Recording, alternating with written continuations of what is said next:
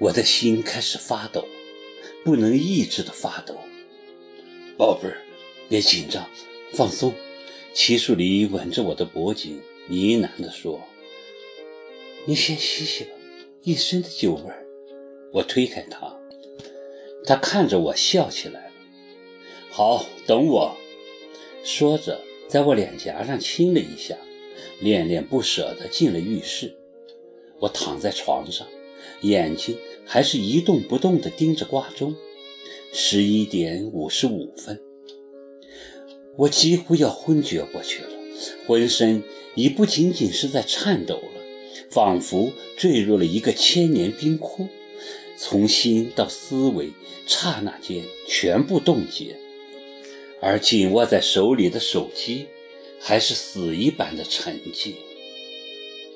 末日了，毁灭了，没有希望了。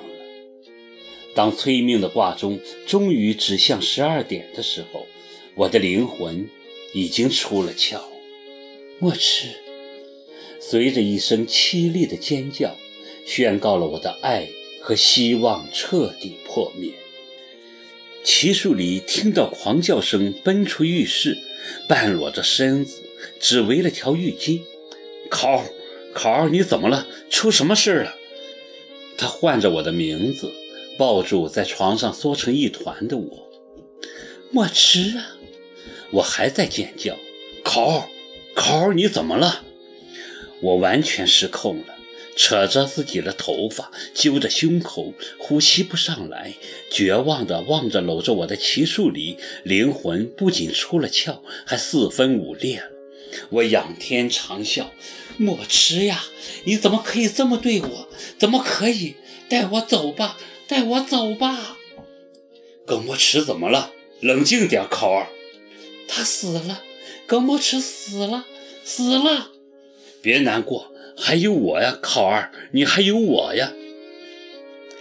突然，我的胸口一阵剧痛，两眼一黑，一口猩红的液体喷涌而出，蜜色的地毯上立即绽开一抹惨烈的鲜红。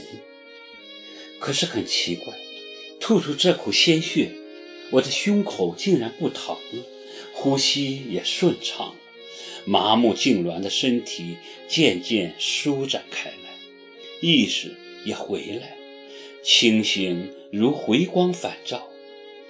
我用生命最后的力气对齐树礼说：“我，我没事，考儿，你别吓我。”我真的没事，现在一点事也没了。对不起，我抓着他的臂膀，吃力地说：“真是对，对不起，让你受惊。你没事就好，没事就好。”他失而复得般将我紧紧搂在怀里。我口好渴，好渴。好的。你等着，我马上下楼给你倒水。说着，他就将我放在床上，狂奔出卧室。我清晰地听到他下楼的脚步声，犹如清晰地听到死神的脚步声一样。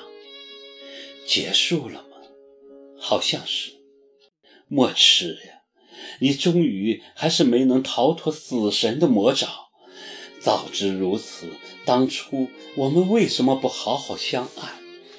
到如今天地相隔，就算我们两心相通，彼此呼应，永不说再见，又如何呢？谁叫我们的爱生不逢时？谁叫老天不怜悯？我们只能来世见了。今生我们到此为止。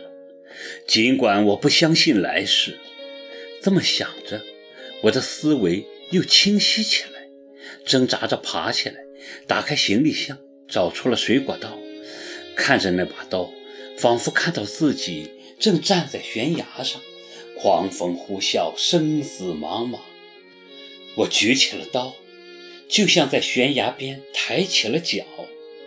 考水来了，齐树礼喘着气推门而入。我把刀正对着胸口，咣的一声，他手中的杯子掉在地上。考，别过来！我恶狠狠地冲他吼。刚才还是垂死的天使，瞬间就变成了地狱的魔鬼。我一只手拿着刀对着胸口，一只手指着他说：“你别过来，说什么都没有用，我活不了了。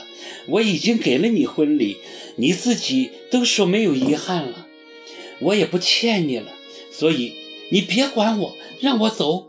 耿墨池还在等着我。”考儿，你这是干什么？有话好好说不行吗？放下刀，求你放下刀。你想要怎么样都可以，只要你放下刀。你自己说过的，只要我幸福，你就绝不拦着我。你忘了吗？几个小时前你还都是这么说的。别过来，你再往前走一步，我就死给你看。难道你的幸福就是死吗，考儿？